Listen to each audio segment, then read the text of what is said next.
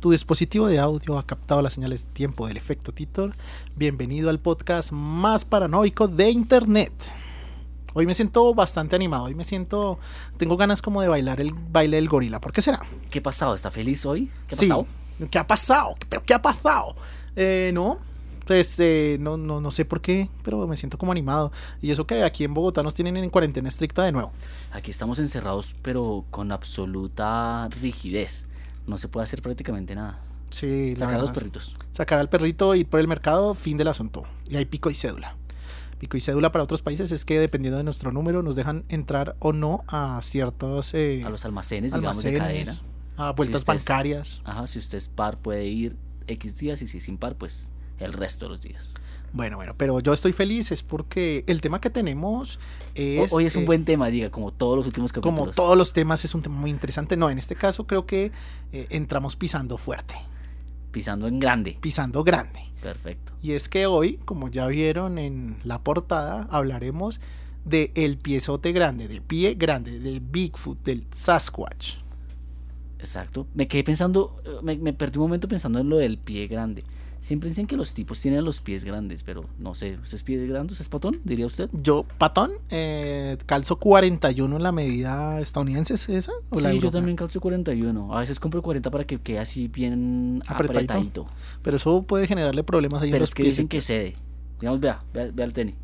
El tenis. El tenis, eh, No se para mueve. ¿sí nuestros ve? oyentes No está que me mueve el zapato y, y sospecho que, No, se- no que, se sale. que no huele bien. Entonces, No se sale del zapato porque me queda apretadito. Bueno, bueno, para nuestros eh, oyentes, hoy en el, tem- el tema del episodio número 41 es Pie Grande, uno de los eh, criptozo amigos más chéveres. Yo creo que es uno de los más populares y tiene una fanaticada grande. Yo creo que compite uno a uno con Ness, con Nessie o, o muy cercano, tal vez. No sé cuál sea más internacional. Es, es bastante internacional. Aparte que, digamos que la mayoría de avistamientos es en el norte de América, pero eh, al parecer tiene parientes perdidos en Asia. Si este no es tan exclusivo como Nessie, este sí ha llegado y ha conquistado varias partes del mundo. Ya miraremos por qué y qué son las teorías que se manejan al respecto. Se manejan muchas teorías. Eh, ¿Por qué este hombre o humanoide calza grande? ¿Para qué le sirve? ¿Por qué tan peludo? ¿Por qué le gusta aparecer en cintas de películas? Sí, ¿será que es así como bien fotogénico? ¿Le gusta ser popular? Esta y más preguntas serán resueltas a continuación en el episodio número 41, el capítulo más eh, peludo en el Con más efecto dientes hasta ahora, yo creo. ¿Dientes? Sí, puede ser. Más pelos al menos. Sí, más pelos. Pero nos vamos con, sin pelos en la lengua. Sin pelos en la lengua, capítulo número 41. El 2 de noviembre del año 2000, En los foros del Time Travel Institute El usuario Time Travel guion al piso cero empezó a revelar información, sobre los posibles futuros A los que nos enfrentaremos como humanidad. aunque muchas cosas no sucedieron. Con su paso se creó una estela de duda Frente a la información que conocemos. y a esto le llamamos El El efecto. efecto.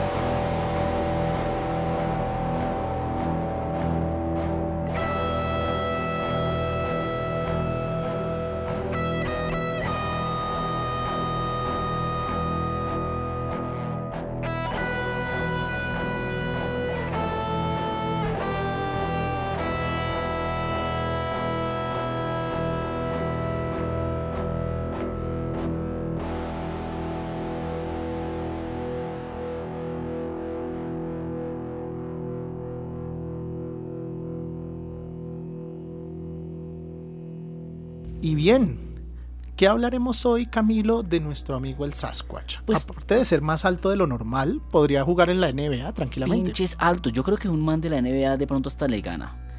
Hablemos de este hombre. ¿Qué es lo que se dice de él? Se dice que se parece como a un oso que puede medir alrededor de los 2 metros. Eh, también es que varía un poco las medidas, pero igual sobrepasa por bastante el metro 80.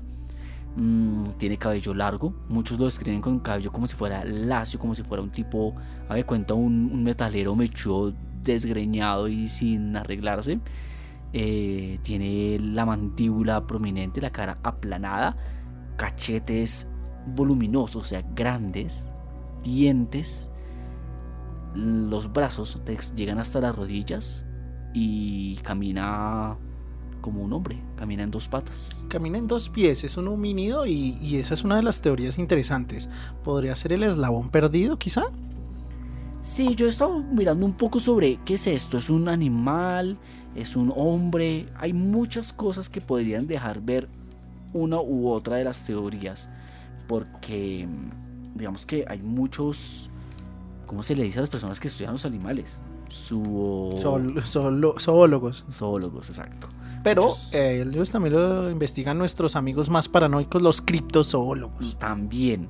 Pero lo que me gusta es que la otra vez estaba escuchando a una eh, doctora que incluso durante la, los años pasados, digamos, en, durante el 2000 y el 2010, descubrió muchos de los simios que pues hicieron, se descubrieron durante estos años.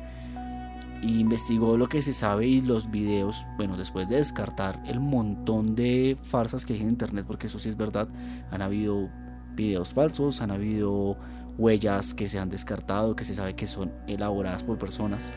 Pero luego de encontrarlos que, o al menos de tratar de decir, ok, este es falso y este es real, y qué podría hacernos creer que es real, es la anatomía de este ser que en videos muy antiguos ni siquiera se tenía tan claro o tanto conocimiento sobre, por ejemplo, algunos gorilas o simios, y ese ser tiene cosas muy parecidas a estos gorilas, que ella dice, oigan, esto no tiene forma de que lo puedan imitar fácilmente, uno, y dos, eh, pues lo tiene, o sea, tiene estas cualidades, tiene esta espalda así ancha, esta eh, cintura que baja como los, como son los gorilas, o es de verdad una persona casi, o sea, gigante que le pusieron pelitos encima, o esto de verdad es eh, un ser real, porque no puede ser un, traje así nomás. Lo llamativo de los avistamientos del pie grande es que son diversos y vienen desde mucho, mucho tiempo atrás. Estamos hablando tranquilamente en Estados Unidos de 100, 200 años atrás y de su primo en Asia eh, de 400 o 500. O sea, son eh, ya conocidos en, en tribus locales. Digamos que el nombre Sasquatch precisamente es una transmutación del idioma Halkomelen, que hace parte de los eh, indios ah, norteamericanos, para Sasquatch, Sasquatch, Sasquatch. Es una criatura legendaria con el aspecto de un primate perteneciente a la familia de los homínidos.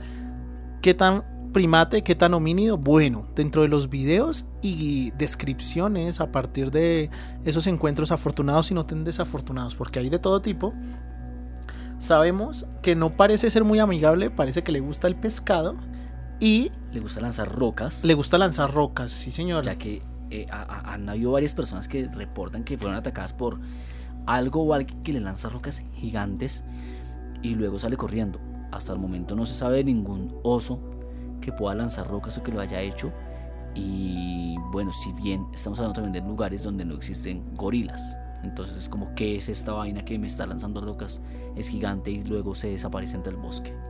Sí, aparte, en, en América del Norte, más, eh, más exactamente en Florida, Luisiana, eh, hay múltiples avistamientos y digamos que hace parte de la cultura popular dentro de estos sitios y se le nombra de varias formas.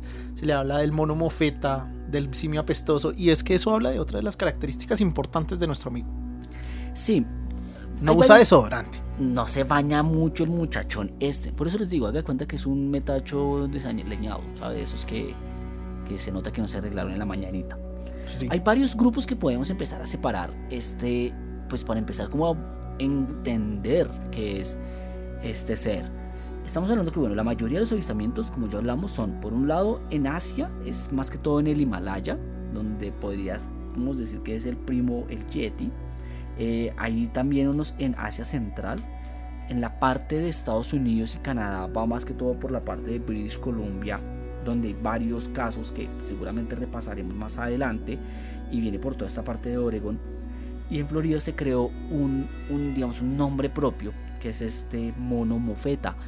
Este mono mofeta tiene sus propias características y digamos que empezando a descartar qué podría ser y qué no podría ser, eh, eh, un grupo de científicos empezó a decir que lo que era el mono mofeta eran chimpancés que durante los años 50 estuvo muy de moda em, adoptarlos, digamos, tenerlos como mascota, los dejaron ir y se creó una población de chimpancés en estas urbes o lugares ale- aledaños a urbes que empezaron a decirle la población eh, monos mofeta.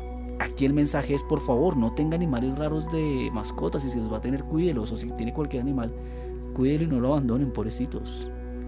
Y es que, bueno, se ve en alturas, digamos que prominentes en, en Estados Unidos y el Yeti también. Ahora hablemos, evolutivamente, ¿qué tan probable es la idea de simios o primates en las alturas? En las alturas no se conoce como tal muchos primates. El único animal que sobrevive en el frío es el macaco japonés. No sé si ustedes recuerdan esos videos de estos em, monos blancos con caritas rojas que pasan el tiempo en las aguas termales. Tiene una vida bastante triste. Yo no sé, creo que recuerdo que en algún capítulo había hablado sobre ellos porque me vi un informe sobre, sobre estos animalitos que les toca runcharse para sobrevivir y el que no se runcha muere. Entonces es súper fuerte, les toca ser una sociedad muy unida.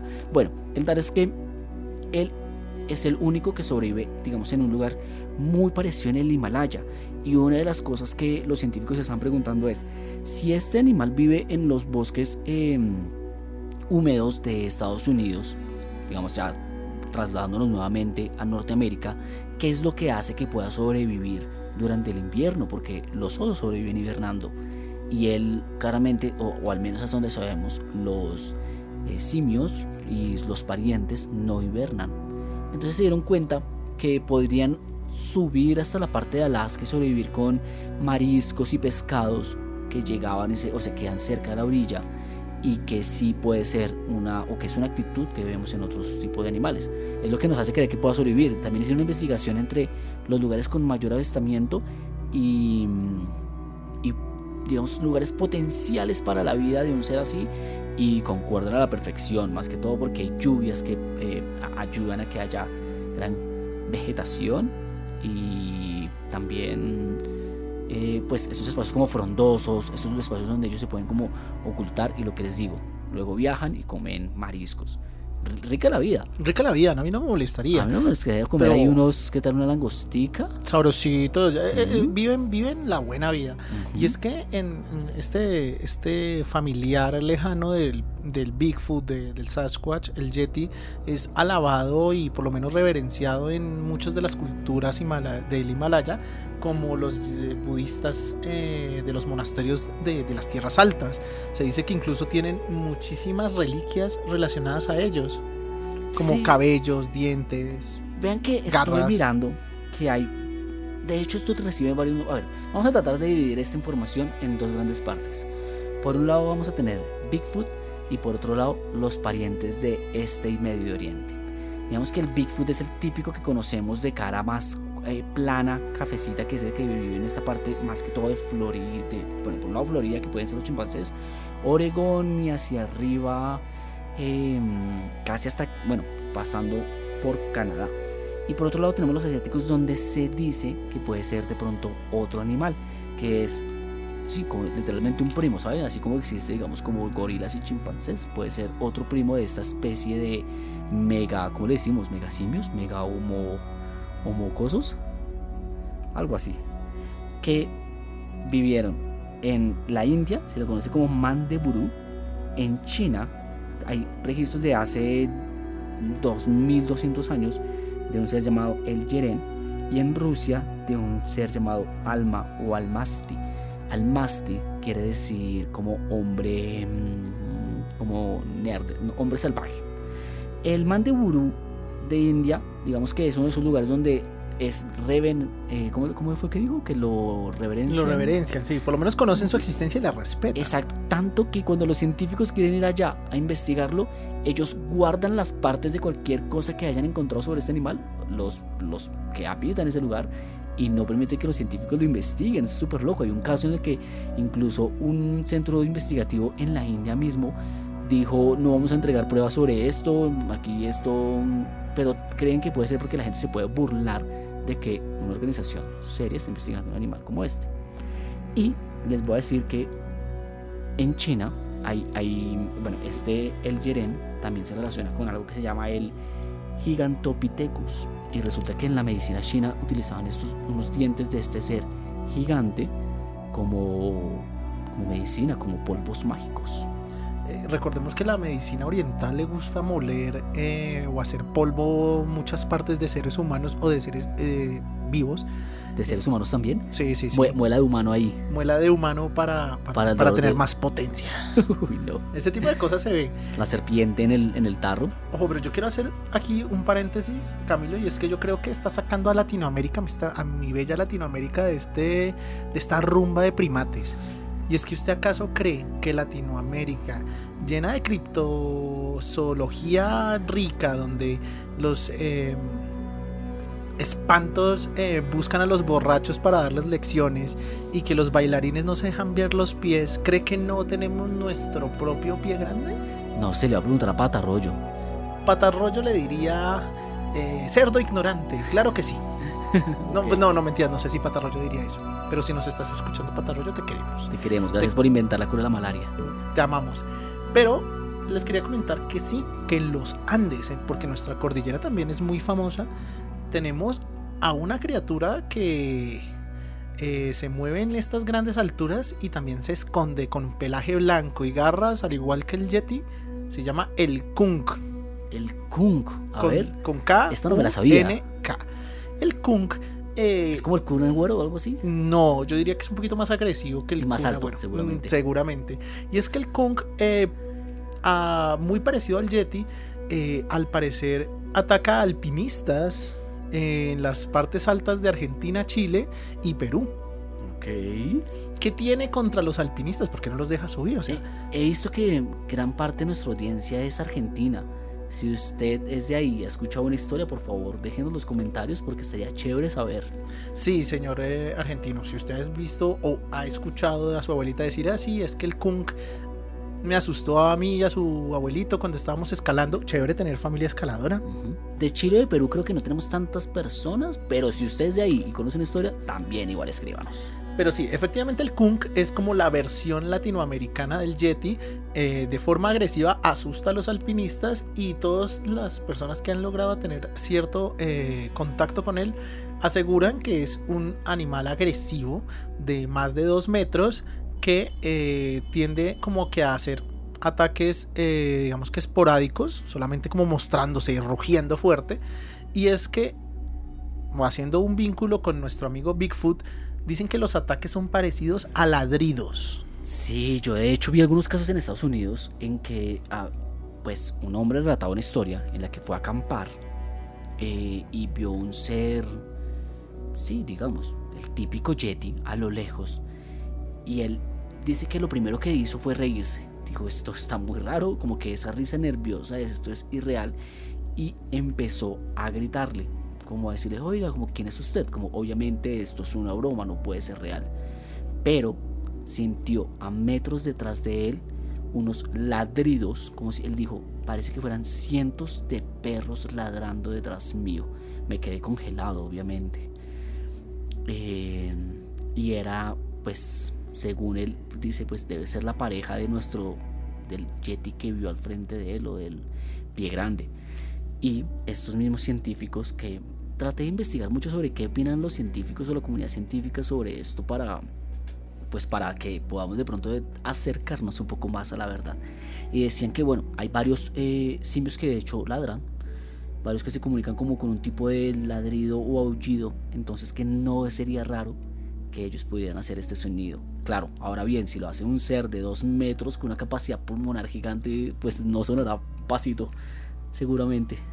Yo soy sincero, y si yo no me metería en una pelea con un humano de 1,50 a 1,60, o sea, básicamente con un hobbit, pues mucho menos eh, con un pie grande. Que digamos, ya saben lo que dicen de los de las personas que calzan alto, ¿no? De calzan grande, por lo menos de los hombres, ¿no? Las, las chicas dicen esas cosas, me consta. ¿Qué dice? ¿Y qué le consta? Me consta que lo dicen las chicas, que dicen, oiga, sí, si alguien, si un hombre casa grande, pues ¿Pelea mucho o qué? eh, sí, es más viril. Oh, por Dios. Eh, Diablo, señorita. Diablos, señorito, diablos, Jorgito. Porque yo he escuchado, ¿no? Las chicas dicen, no, yo me fijo en los zapatos de los hombres. Eh, ¿Ah, dicen sí? que lo tengan que tengan los zapatos aseados, pero yo creo que están pendientes de la talla. Mi mamá siempre me dijo que mantuviera mis zapatos limpios porque las chicas se, manten- se fijaban en eso. Sí, ¿por qué será? Pregunte, devuélvale y dígale, mamá, grabé el capítulo del Sasquatch y creo que Creo he madurado un poco. Me mentiste y tu historia de utilizar bolsas para que no se ensuciaran cuando llovía era mentira. Sí, yo caminando ahí en la calle con Me bolsas de carulla. Me hiciste caminar descalzo y, y saltar para qué. Pues Bueno. para que se vieran bonitos los pies, que es lo importante, ¿no? Y que se vea que calza grande. Ok, volvamos a la evolución de este ser. Entonces estábamos en que el Gigantopithecus es un ser que de hecho sí existió. Es como un tipo de mm, simio gigante. eh, S- Sabemos que es una de las ramificaciones primates de lo que podría siendo, pues hace parte de la evolución del ser humano, ¿no? Nosotros ah, descendemos de, de toda esta cadena de primates y seguramente es uno de esos eslabones eh, anteriores al Homo sapiens. O de pronto más que esla- eslabones anteriores podría ser incluso paralelo. Recordemos que durante la historia de la humanidad no solo existieron como no solo existió el Homo sapiens como un ser pensante, nosotros competimos con varias razas de seres muy parecidos a los humanos que extinguimos a la fuerza y otros de hecho sobrevivieron. En sana Les voy a contar- competencia, en sana yo. competencia. Sana aquí, competencia. lanzándole una lan- un, pato, un, ¿qué? un pato, Un un pato o ¿Por en qué su defecto un un pa- pato? Puede ser un pato o en su defecto un palo. Si usted no tiene un palo, podría lanzar un pato también. O sea, para es- ser obje- objeto contundente a la Y cabeza. si está en Australia, el Australopithecus le lanzaba un ornitorrinco. Exacto. O sea, ahí evolución na- al máximo. Ahí, ahí fue que descubrimos al ornitorrinco como arma de asedio. Eh, o bueno, no sé si de asedio, ¿cómo se dice cuando es de infantería? Arma de infantería por, por excelencia. Sí, sí, sí. Yo me imagino que los nazis de ahí tomaron ideas para sus Panzer. Ajá, ok. Bueno, ¿tú les no- voy a contar esto, Eso. porque es que hay unos seres que aún, o que existieron hace no mucho, está el Homo flori- floresiensis, que es de una isla donde, se, donde evolucionó un humano, o digamos un ser paralelo a los humanos, como nosotros, pero con ciertas de, como cualidades específicas. Este es mucho más pequeño, es como un hobbit, lo que conocemos como un hobbit, patón, o sea que mm, ya saben muchachos. Pies peludos, muy peluditos, pero chiquiticos y se adaptaron porque, primero, es un lugar mucho más pequeño para vivir, era una isla La isla de Luzón en Filipinas. de Luzón, Luzón. Mm, como Luzón. Manila Luzón, Manila, Manila Luzón. Podría ser. Bueno, pero resulta que esto podría ser eso. No sé, es una de las teorías que podrían ser un ser que es pare- familiar de los humanos y que por algún motivo ha logrado sobrevivir hasta este tiempo. Eso es llamativo. ¿Por qué? Porque diría, es una forma de, de- de vincular de pronto estas cadenas migratorias, ¿no? De decir, bueno, ¿por qué carajos un familiar del pie grande termina en el Himalaya? O al revés. Exactamente, entonces bueno, recordemos que hay un puente de tierra que se armaba hace muchísimos años entre Siberia y Alaska. ¿Y dónde es que estamos encontrando muchos de estos avistamientos? En estas dos cadenas montañosas y en estos dos climas. Y que igual han pasado miles de años donde se han ido, digamos, desplazando, pero los humanos llegamos por ahí. Exacto. Y es También pudieron que hay una hecho. cadena evolutiva importante del ser humano y de los primates grandes, tanto del Gigantopithecus como del eh, Homolusoninensis. Carajo, soy muy bueno hablando eh, científico. Vaya, qué maestría. ¿Qué, qué maestría. Nuevo idioma desbloqueado. Lo que hablamos es que estas cadenas evolutivas hablan de que los primates se adaptan muy bien a todo tipo de entorno, así como eh, este primate en Filipinas se volvió pequeño por este, timo- este tipo de clima y el tipo de alimento. Este no es un primate, cabe decir que era un tipo de humano.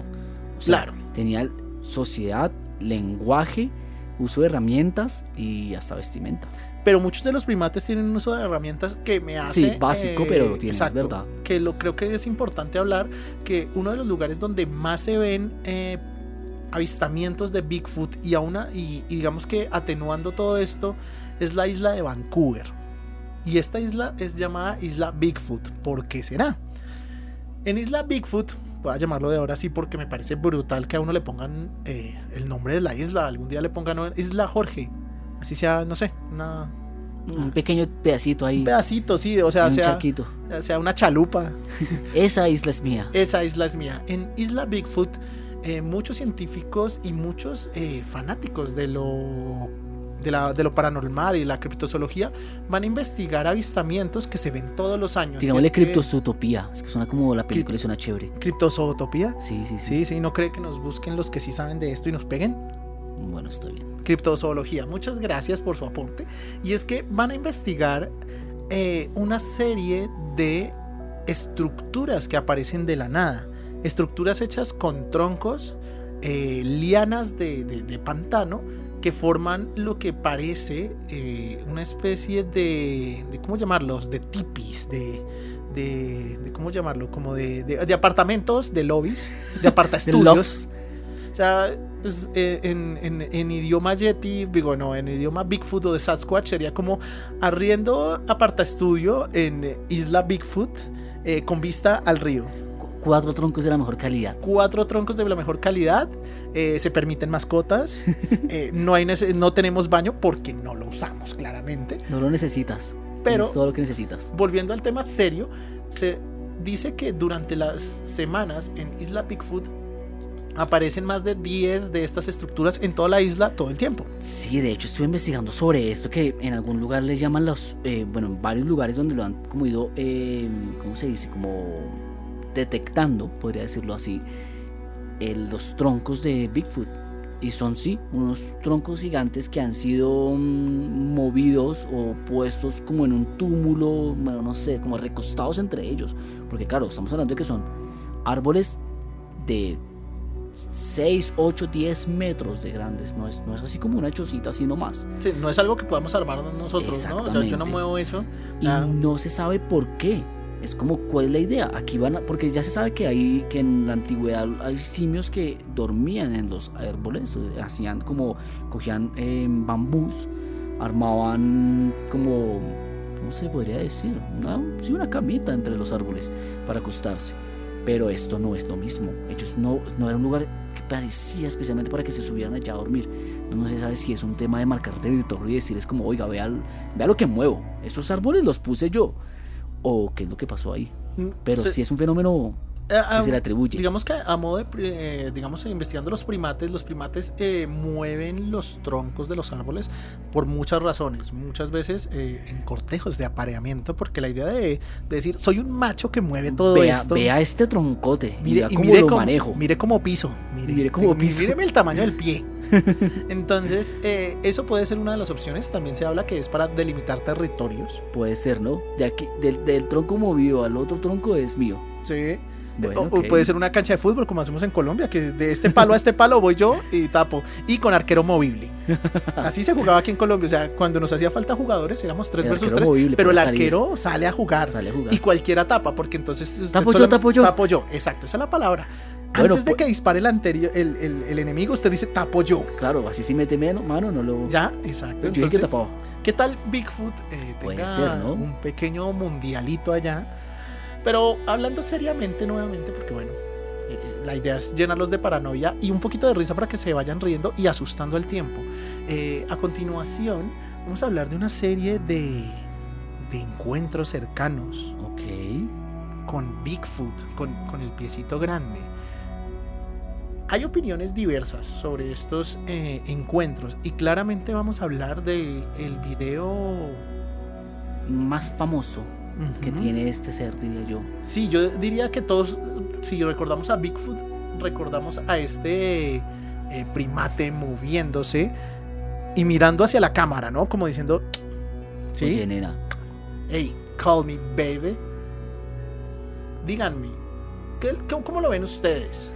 Hablemos un poco sobre el video si quiere. Comencemos por ahí. Eh, comencemos por ahí y después vamos A los casos. a los casos que son, encuentros tres o cuatro. cercanos.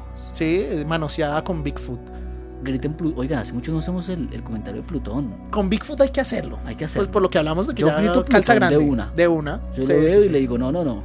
Sin cariñitos. Sin cariñitos, no, con cariñitos, por favor. Hágale. Pero de lejitos entonces. Sí, sin ladrarme, carajo. Entonces, hablemos del video. Resulta que este video lo hizo un tipo llamado Roger Patterson.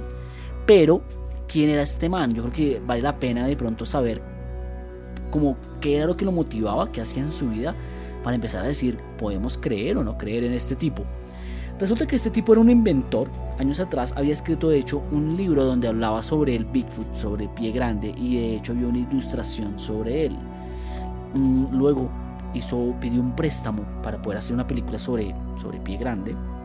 Y fue en medio de esta película en la que hace el dichoso video. Dice él que fue coincidencia que aparte em, pues describe varias cosas bastante mu- muy cercanas o, o cómo decirlo, como demasiado específicas. Por ejemplo, dice que lo que se encontró fue un Bigfoot hembra, no cualquier Bigfoot, que seguramente una persona diría, pues yo ni siquiera sé exactamente qué vi. Eh, el video es cerca como a un río, el man está como al otro lado, parece ser. Hay unos árboles que no permiten ver del todo, pero sí se ve de las, pues digamos de las rodillas hacia arriba. Camina con mucha propiedad y confianza y luego antes de desaparecer voltea a mirar. Bueno, puede ser a la cámara, que es algo que mucha gente dice como que ¿por qué voltearía a mirar a la cámara? Seguramente no está mirando una cámara, él está mirando a los seres humanos que están ahí. Y desaparece. Eh, aquí es donde empieza la gente a decir, bueno, ¿esto es real o no es real? Y las opiniones están divididas porque si se han eh, desechado muchos, este no se ha logrado decir, no, sí es eh, totalmente falso. Porque el ser, y era lo que yo les contaba hace un momento, tiene cosas muy propias de, los, de, un, de un ser vivo real. Es decir, la forma anatómica de su cuerpo no parece como que alguien se haya puesto un látex encima. Esto fue hace muchos años y no existía en ese entonces mm, como demasiadas herramientas para hacer este tipo de, de, de- de disfraces de pronto, de, ¿cómo decirlo?, de prótesis. Entonces deja muchas dudas. La forma de la espalda que recuerda como si fuera un gorila gigante, como los gorilas de lomo plateado, digamos, como anchos, con que se, la cadera se vuelve, se junta en la cintura. Decían los científicos que les parece muy curioso que haya escogido o que haya dicho que fuera femenino porque eh, digamos que los rasgos eh, de la raza masculina tienden a ser mucho más fuertes y de pronto un poco más detectables o desechables al decir no, obviamente no tiene esto, entonces no puede ser. Entonces de pronto esa ambigüedad que le dé que fuera de, de este género femenino, de pronto un poco menos grande o menos marcado en algunos aspectos, era lo que dejaba ese hilito de puede no ser cierto. Eh, este tipo, Roger, Roger Patterson, ya murió y se fue con, a la tumba jurando que el video era 100% real. Eh, bueno, ¿y qué más podemos decir sobre esto? Yo no sé, ¿qué opinan ustedes? ¿Qué opinan? Digamos que una de las cosas llamativas y que muchas de las personas que siguen el fenómeno Bigfoot eh, avalan como uno de los elementos que le da credibilidad a este video es el pelaje. Frente a la idea de esto es un traje de, de- gorila para una filmación y pues para hacerse un nombre y a una credibilidad, porque recordemos, eh, este caballero estaba firm- filmando una película, pues la idea es la publicidad extra no viene mal. Pero este pelaje y el movimiento que acompañaba el pelaje parecía real y es algo que le da credibilidad incluso cuando muchos años después eh, ha habido muchas personas desmintiendo este video. Esta es una de las cartas de presentación de Bigfoot y yo diría que el video mundialmente más conocido, lo que le dio eh, ese, ese boom en, los, en el siglo XX, ¿no? De, de la búsqueda, de la cacería. Y Sin es- Qué pena. ¿sí? no, no, no. Y es que ha sido cazado.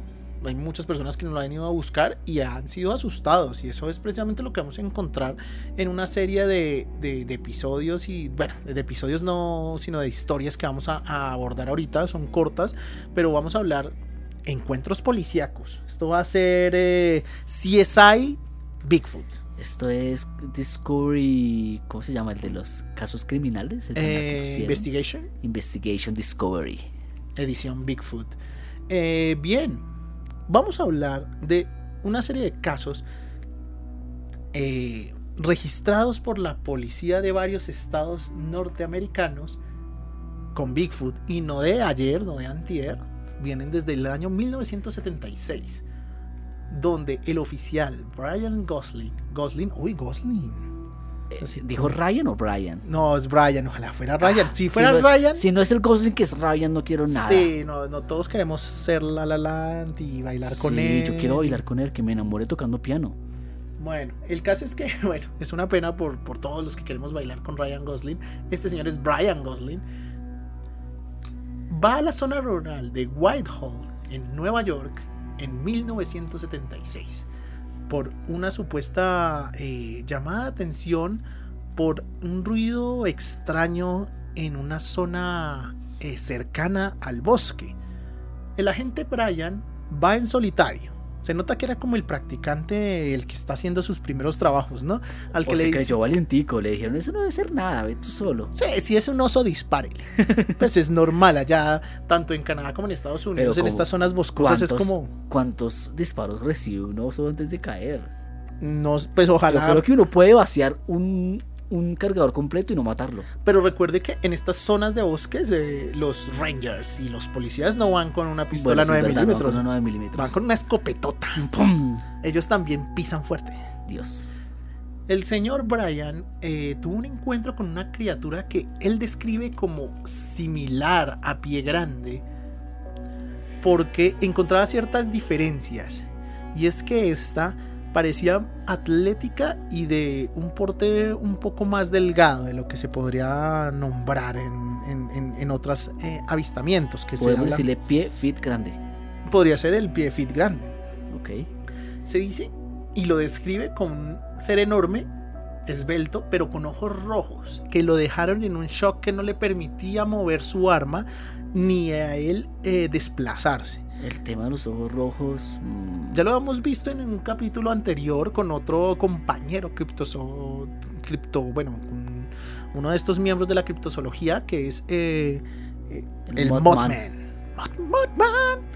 Y es que Bigfoot y Mothman, por lo menos según el señor Brian Gosling, tienen esto en común: unos ojos rojos penetrantes. Es porque son malos. Todo lo malo tiene ojos rojos. Todo lo malo tiene ojos La película rojos. cuando éramos niños nos lo enseñaron. Dicen que al señor Ry- Brian, perdón, Ryan, veo por los ojos de Ryan. Ay, es que no Ay. Ryan, te amamos.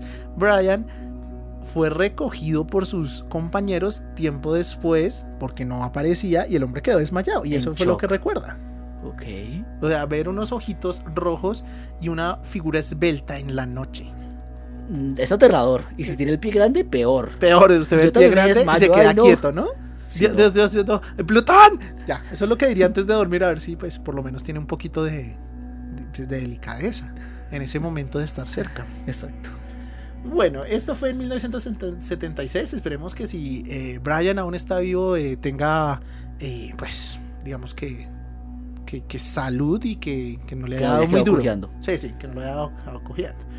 Por la caída, claramente. Sí, desmayarse. En otro caso, que se dice un poco menos conocido, en unos años anteriores, en el 1970, en Luisiana, el señor Jefferson Paris fue un civil aterrorizado que acudió a los policías por un merodeador en su zona.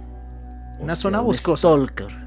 El man dijo, aquí yo tengo un stalker que, no sé, viene por mi ración de humus o de comida o de por mi cornflakes. Y el hombre estaba asustado. Yo creo que cualquiera se asusta. Digamos, yo siempre me he puesto en esa escena norteamericana de tener una casa en el bosque Ajá. y que tú estás solo y que veas sombras en las ventanas. ¿Tú qué haces? Yo quiero vivir en Canadá.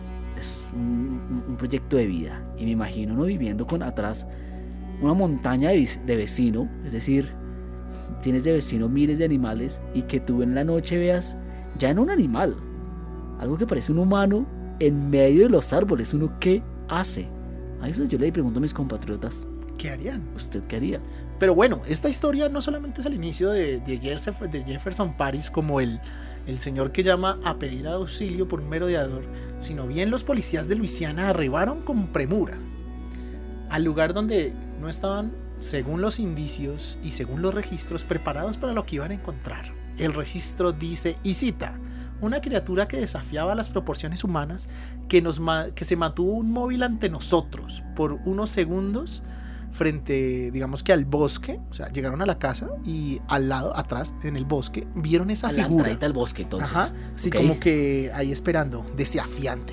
Es, es un stalker total. Sí, un stalker es parado en la Michael raya. Myers. Exacto, ¿no? Y de pronto el Bigfoot, tenemos que tener en cuenta, Bigfoot está buscando comidita, porque pues es- vivir en el bosque no es fácil, y va y mira, eh, bueno, ¿será que le quedó algo ahí en la alacena? Yo les tengo una historia de comidita, ahorita se las cuento. La, la típica escena del, del pie enfriándose en la ventana, Ajá. y pues el hombre tiene hambre.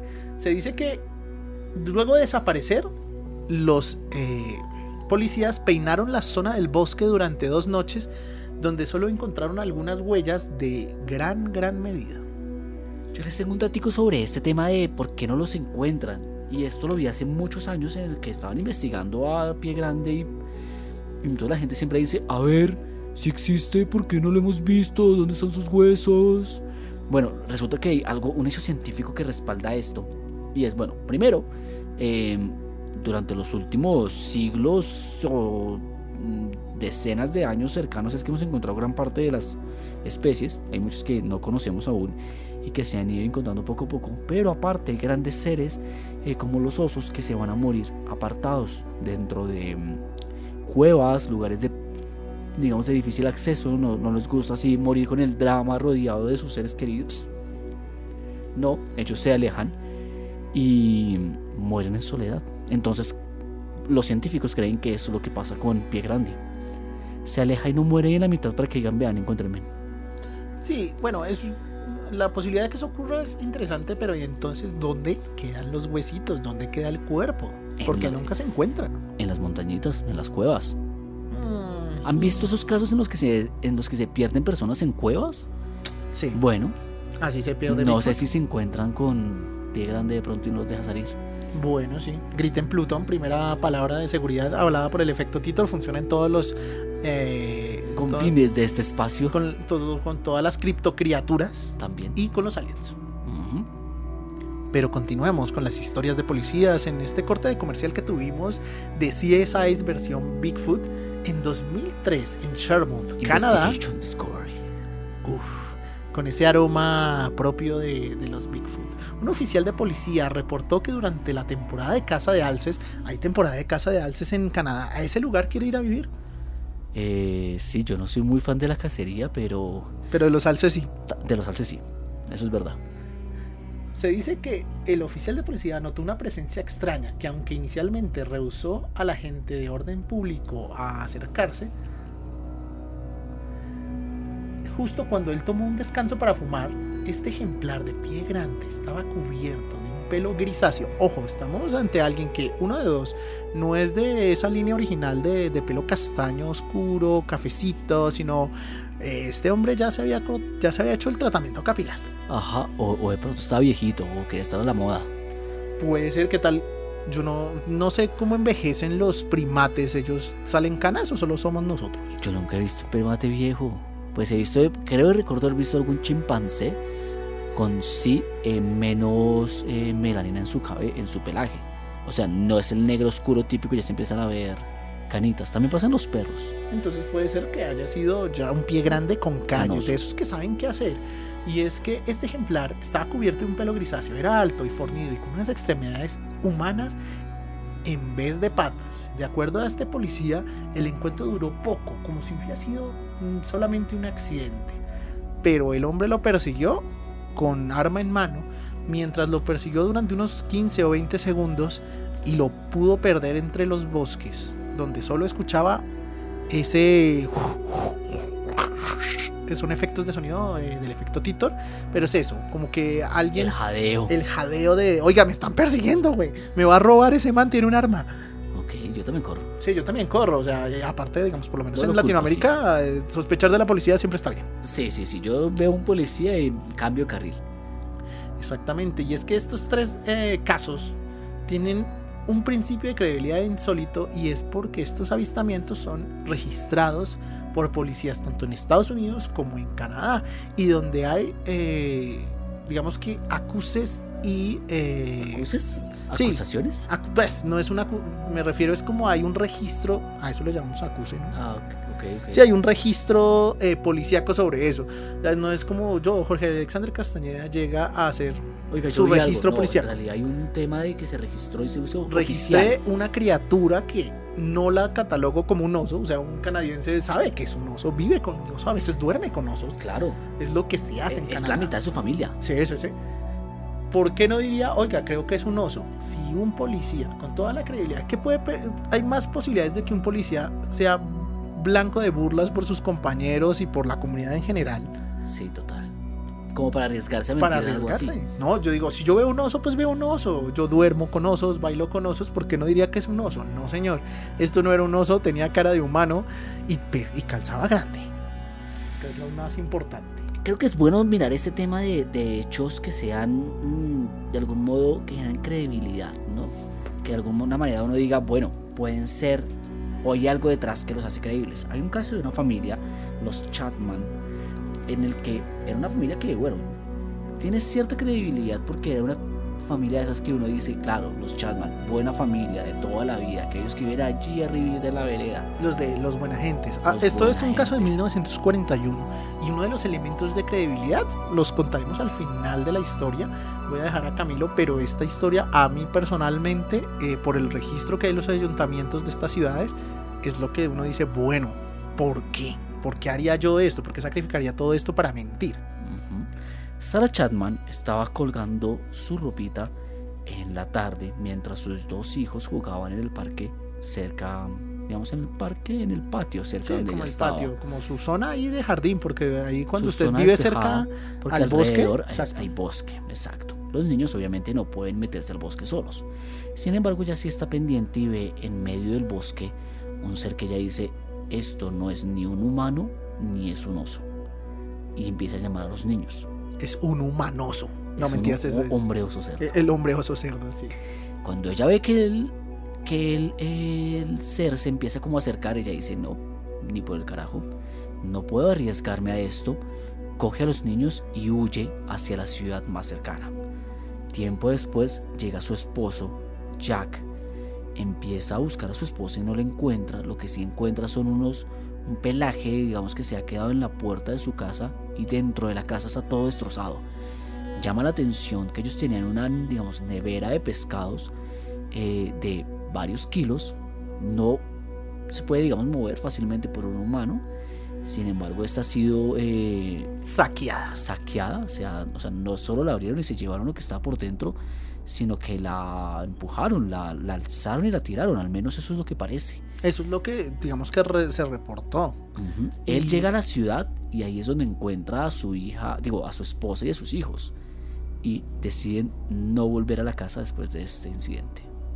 Esto es el registro del ayuntamiento. El registro del ayuntamiento dice que la familia Chatman eh, asegura haber sido atacada por una criatura humanoide de dos metros de altura con un cabello rojizo que empezó a merodear la casa. Cuando ellos se metieron a la casa, empezaron a escuchar los golpes de la criatura intentando entrar por la puerta trasera. A lo que Sara actuó como haría cualquier ser humano con tres dedos de frente. Corra, Claro, empaque a esos muchachos y corra. Y es que efectivamente eh, salieron corriendo y lograron llegar al pueblo más cercano eh, y a afiliarse allá. Cuando llegó Jack es que encuentran la casa vuelta a nada, con todo vuelto a nada, todo caído. Y es que efectivamente ya no estaba el pescado, que consideran las autoridades y la versión, digamos, de la policía, fue lo que produjo un ataque de oso clásico. Desestimaron la opinión de los Chatman en gran medida, sin embargo, el registro del ayuntamiento deja claro el parte por parte de la familia. Y es, eso no era un oso, eso era una criatura humanoide de más de dos metros que golpeaba la casa con bastante fuerza y con unas manos muy muy peludas. Bueno, este caso de los Chatman es interesante porque usted por qué dejaría toda su vida la casa que se mató usted trabajando para comprarla, para tener su vida con sus hijos por un por una mentira, Por un porque invento, sí. exacto, ¿para qué? ¿Por qué dejarías tu vida por eso, por simplemente un invento? que si bien digamos que querían inventar algo, digamos que ellos querían hacerse famosos y no les funcionó, pues vuelven a la casa, pero el tema es que ellos realmente nunca volvieron y decidieron rehacer su vida lejos de ese lugar. Ese es uno de, yo diría que ese es el- uno de los casos más importantes, pero ustedes dirían, bueno, eso hace tiempos no vemos casos de Bigfoot. Bueno, yo les voy a decir que en 2019, 2019 es hace poquito, yo sé que empezamos que la pandemia nos ha hecho pensar que la vida es eterna y que estar encerrados lo es todo, pero no. En 1200, digo, perdón, en 2019, yo iba a decir 2219, esto de viajar en el tiempo y el espacio le Es daña cerebro. al el tiempo. Totalmente. Y es que en 2019 hubo un ataque en el parque Madmon Cavern National Park en Kentucky. Y no atacaron a cualquiera, atacaron a uno de estos guardias montados, estos guardabosques, así que como... tienen experiencia. Sí, estos saben contra qué se enfrentan. Y hablan de el monstruo de la leyenda, Bigfoot.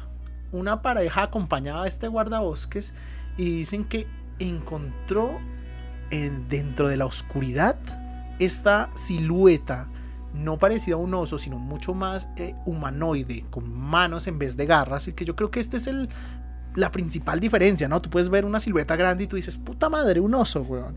Pero si tú ves estas eh, regularidades que tienen los brazos de los chimpancés, tanto de los humanos, eso es la gran diferencia, ¿no? Y la pisada. La pisada es totalmente diferente de un oso. En la forma en que se paran también, Exacto. ¿no? El- el- el- lo erecto que es, lo recto que es un hombre. Y es que bien, este, este Bigfoot Oh, parecía Bigfoot. que estaba teniendo un mal día. Porque cogió a esas tres personas y les saltó encima. O sea, de las sombras saltó hacia ellos. Y el guardabosques disparó. Le disparó en dos ocasiones. Lo que hizo que la criatura gritara de dolor. Y se fuera al bosque. Logró espantarlo. Sin embargo, eh, lo extraño de la, de- de- del- del acontecimiento es que durante esta corta eh, persecución, porque claro, a usted le saltan encima y usted dice, puta, corro. hacer, y claro. mientras estoy corriendo, disparo hacia atrás con la poco y nada puntería que pueda usted tener en esta situación. Y es que los guardabosques vuelven a esta supuesta zona y no han logrado encontrar estas, puede ser estas manchas de sangre o los mismos perdigones. No encontraron. No lo han encontrado. Entonces, eso no es lo prueba, que. digamos. Esta es una de las cosas que, que- que rodean los, los encuentros con Bigfoot. Y es que se habla de que Bigfoot podría ser una criatura transdimensional. Ojo que aquí ya entramos en, el, en la metafísica y en lo de carajo. ¿Qué te estás fumando para decir estas cosas? Sí, ¿de qué estamos hablando aquí? ¿Por qué la teoría de la transdimensionalidad se sale de los pelos? Bueno, se habla de que precisamente porque en muchos eh, eh, de estos encuentros no se, ve nada de, Bigfoot, nada relacionado con él. Se habla de que las personas pueden entrar a pequeños fragmentos de otras dimensiones donde encuentran esta criatura. O al revés, es decir, ¿por qué no? ¿Por qué no existiría un ser? Es decir, puede- pueden haber eh, algún tipo de especie que pueda viajar entre dimensiones, si es que existen o tienen más de una dimensión. Existen colores que nosotros no podemos ver porque se salen de nuestro rango de visión, sonidos que no podemos escuchar y toda una realidad ahí afuera que quizás simplemente nosotros no tenemos la forma de percibirla, como un, un- un televisor que no tiene la antena necesaria para recibir un canal en específico. Bueno, nosotros somos ese televisor y muchas veces no podemos, pero a veces se cuela, como cuando uno cogía estos canales a medianoche que se veían medio borrosos. Bueno, y logramos ver por un momento a Bigfoot o algo así. No lo sé, estoy pensando en, en qué tan posible puede ser que haya un ser, más allá de que sea este u otro. Pero bueno, voy a cerrar nuestro capítulo de hoy con la última historia moderna del tema de Bigfoot. Y es que cazadores en Provo, Utah, tienen una grabación que pensamos, esperamos dejarles en los show notes, de lo que ellos consideran Bigfoot. Y es que publicaron ellos mismos un clip en redes sociales donde se ve un animal, vamos a llamarle animal porque tiene una silueta humanoide. Y estos hechos fueron grabados el 2 de enero. Quienes lo grabaron estaban supremamente sorprendidos. Y en el mismo clip dicen, en serio, mira lo grande que es. Se escucha decir a un hombre del video. Y el lente de la cámara se acerca lo más posible. Bueno, no, no tiene la mayor capacidad gráfica, lo sentimos. Porque siempre en estos videos nunca hay como capacidad gráfica. Porque nadie lleva una reflex de 100.000 píxeles. Una para fotografiar el espacio, pero para fotografiar a Bigfoot. Y si bien ellos alcanzan a grabar y van a ver en este video que se mueve a lo lejos una criatura con un porte humanoide, ciertamente, los cazadores al terminar de grabar suben montaña arriba intentando buscar huellas, marcas y no encuentran nada. ¿Alguien me puede decir qué pasa? ¿Por qué este muchacho transdimensional se pone a jugar? Han encontrado huellas en el Himalaya, eso sí, hay una, hay una marca de... ¿Cómo se dice? Le ponen yeso para guardarla para siempre, ¿saben? ¿Han visto ese tipo de cosas? Que para Bigfoot digamos que existen muchas que son falsas, bueno, esta al menos no se puede descartar y se supone que es la prueba más verídica del Yeti. Pero bueno, terminemos diciendo, ¿creemos o no creemos y qué es el Bigfoot y el Yeti y estos seres? Yo creo o no creo, creo en la posibilidad de que pueda haber especies no conocidas por el ser humano que se esconden de nosotros. Y es que hace uno o dos años en África se encontraron especies de chimpancés del tamaño de seres humanos que, hubiera, que estuvieron ocultas de los científicos por décadas y que los eh, Por habitantes, seguramente. sí, digamos, los habitantes, eh, los indios, los indígenas de estos lugares sí tienen historias sobre ellos. Entonces, ¿qué nos aleja de Bigfoot donde los indígenas de las zonas norteamericanas Cabe afirman que, que hay, que de hecho pinturas rupestres de pues de lo que nosotros conocemos hoy en día como Bigfoot es muy parecido a eso. Entonces, la posibilidad de que haya una criatura que no conozcamos, que se haya ocultado de nosotras, no es para nada descabellada. exactamente. Puede que esto sea un ser que puede ser un familiar de los humanos es decir un ser que venía de esa competencia por ser el rey de los del planeta digamos el ser dominante. Puede que sea simplemente un tipo de chimpancé eh, gigante que camina en dos patas puede ser descendencia de este gigantotipecus que Gigantopithecus. Gigantopithecus que se mantiene hoy en día en Asia puede ser es- cualquiera de estas son opciones yo creo que suficientemente válidas así que el misterio aún está allá afuera si usted quiere hacer un una expedición para cazarlo por favor cuéntenos Y vamos todos a vámonos. Utah, vamos a, a Ontario, vamos a Canadá, vamos, ¿qué carajo? Si hay plata, nos vamos para los Himalayas. también Y si podemos cazar el primo latinoamericano, pues ¿Por qué vamos no? a ver al Kunk. sí al Kunk exacto Entonces, hoy fue un tema llamativo. eh, pisamos fuerte para arrancar este fin de año intentando salir de esta cuarentena. Este fue el este fin episodio. de año Este dije fin de año. sí Dios, estoy, estoy bien bigfooteado. ajá Este inicio de año, quise decir, vamos a arrancar fuerte y estamos felices de que estos capítulos están siendo muy escuchados y esperamos que este de Bigfoot sea de su total agrado y que nos permitan traerles más eh, criptocriaturas llamativas. Sí, tenemos una serie de temas en que nos gustaría saber qué es lo que más les gusta a ustedes, porque siempre tenemos como, bueno, ¿qué queremos hablar ahorita? Criptozoología, eh, criptostrutopia, queremos hablar de aliens. Sí, quería decirlo hace mucho. O, o- o bueno, aún tenemos un- una larga lista de temas. Nos gustaría también que nos dejen en los, en los comentarios cualquier tema que se les ocurra. Recuerden que estamos en Instagram y en Facebook. Arroba Efecto Tutor en, en Instagram y arroba el Efecto Tutor en Facebook. Entonces, no siendo más, nos despedimos con un gran abrazo de Bigfoot. Chaito. Chaito.